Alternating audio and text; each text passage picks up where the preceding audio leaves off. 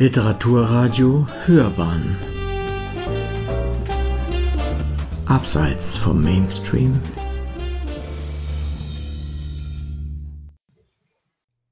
Rezension Sophie Teuber-Arp zur Ausgabe ihrer Briefe an das Ehepaar Annie und Oskar Müller-Wiedmann.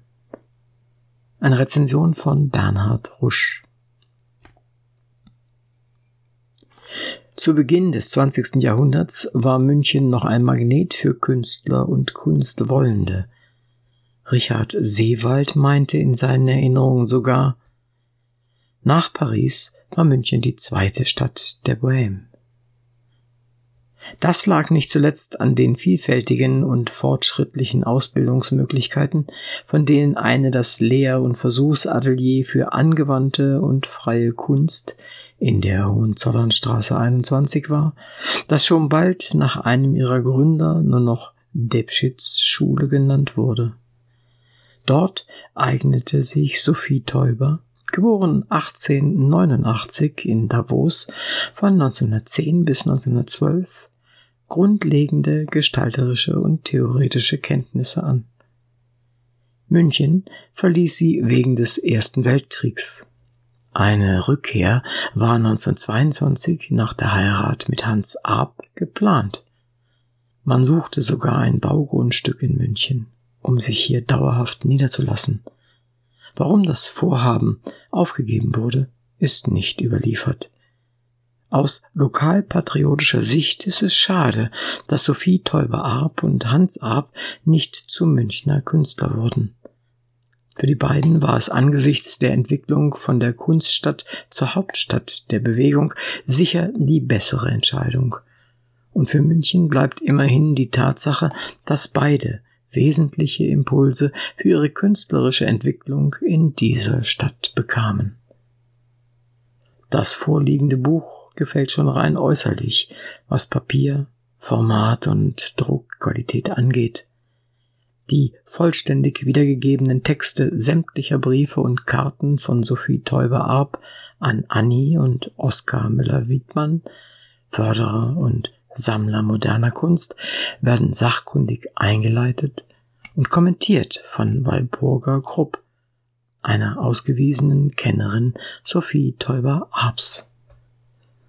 Alle Ansichtskarten und einige Briefe wurden zudem als Faksimile reproduziert. Mit einer Reihe von Fotos und Abbildungen von Kunstwerken bekommt man darüber hinaus einen Eindruck vom Leben und Schaffen der Künstlerin.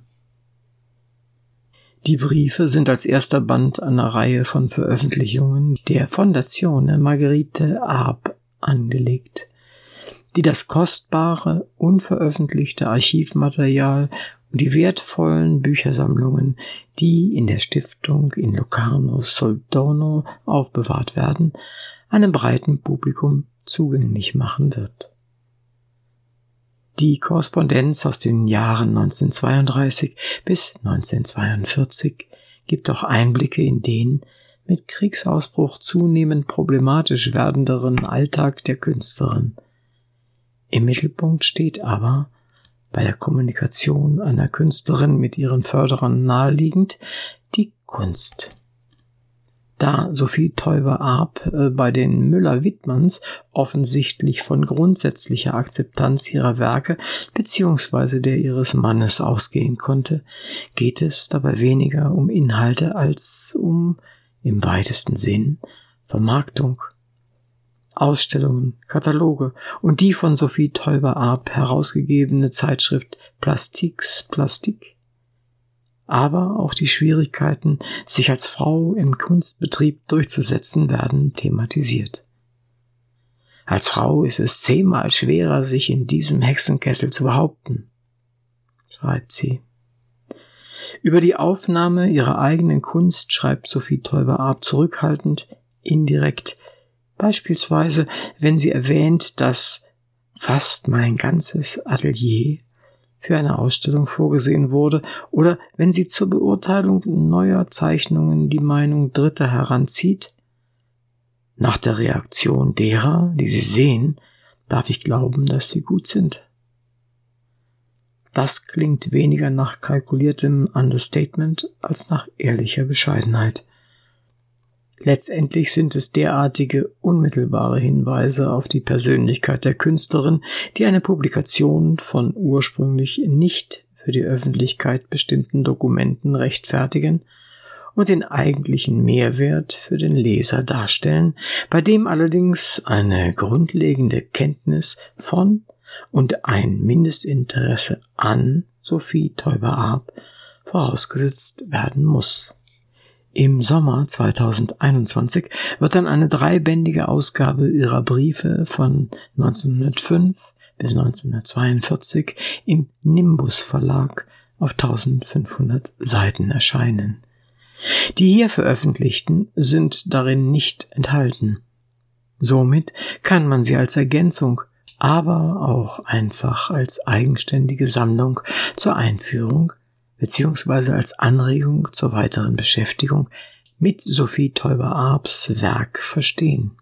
Dazu wiederum empfiehlt sich der ebenfalls dieses Jahr im Hirmer Verlag herausgekommene, reich bebilderte Katalog Geliebte Abstraktion zur umfangreichen Retrospektive dieser herausragenden und vielseitigen Künstlerin.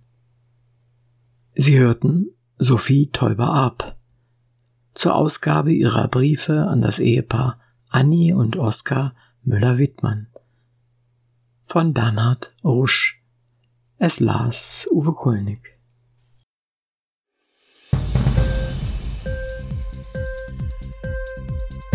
Hat dir die Sendung gefallen?